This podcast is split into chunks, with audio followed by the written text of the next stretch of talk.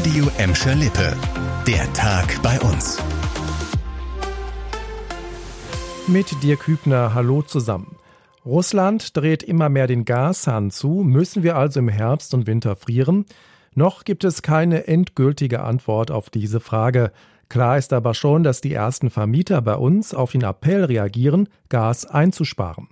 Der Immobilienriese Vonovia, der mehrere Wohnungen in Gladbeck, Bottrop und Gelsenkirchen vermietet, dreht die Nachttemperatur in seinen Häusern auf 17 Grad runter. Der Gelsenkirchener Wohnungskonzern Viva West will da, wo es möglich ist, die Heizungsanlagen für den Sommer abschalten. Die Warmwasserversorgung sei davon nicht betroffen, versichern beide Unternehmen. Der Gelsenkirchener Anwalt Arndt Kempkens warnt wegen der steigenden Energiekosten vor hohen Nachzahlungen. Wir empfehlen, dass man zumindest 50 Prozent der Nebenkostenvorauszahlung, die man ohnehin bezahlt, noch zusätzlich spart. Das kann man entweder über das Vermieterkonto machen, indem man das einfach beim Vermieter mehr einzahlt, in Abstimmung natürlich mit dem Vermieter. Ich finde es besser, wenn man das selbst spart, denn dann äh, hat man das Geld ja noch, das hat man nicht aus den Händen gegeben und kann auch selber darüber bestimmen. Der Gelsenkirchener Anwalt weist auch darauf hin, dass es für Vermieter grundsätzlich hohe Hürden gibt, wenn sie die Versorgung drosseln wollen. Im Zweifel könnten Bewohner die Miete kürzen. Und noch etwas zum Thema Gaskrise. Da hat es heute wichtige Entscheidungen gegeben, die auch Auswirkungen auf Gelsenkirchen haben könnten. Der angeschlagene Energiekonzern und Gashändler Uniper mit seinem Kraftwerk in Gelsenkirchen hat staatliche Hilfe beantragt. Außerdem soll der Bund ins Unternehmen einsteigen. Grund ist die Drosselung der Gaslieferungen aus Russland. Zuvor hatte der Bundesrat einer Gesetzesänderung zugestimmt, die dem Bund überhaupt ermöglicht, angeschlagene Energieunternehmen wie Uniper stärker zu unterstützen. Der Bundesrat hat außerdem beschlossen, dass in der Gaskrise mehr Kohlekraftwerke zur Stromerzeugung genutzt werden. Damit ist die geplante Abschaltung des Kraftwerks Scholven wieder fraglich.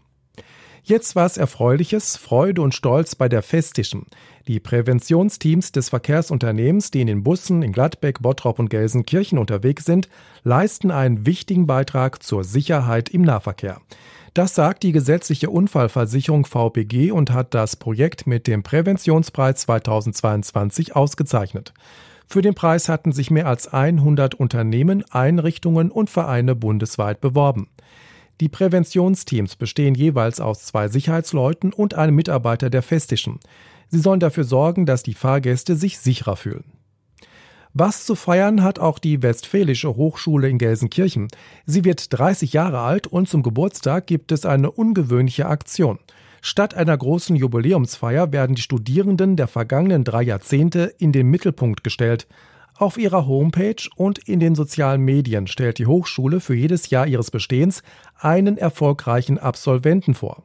Die Westfälische Hochschule wurde am 1. August 1992 gegründet, damals noch unter dem Namen Fachhochschule Gelsenkirchen.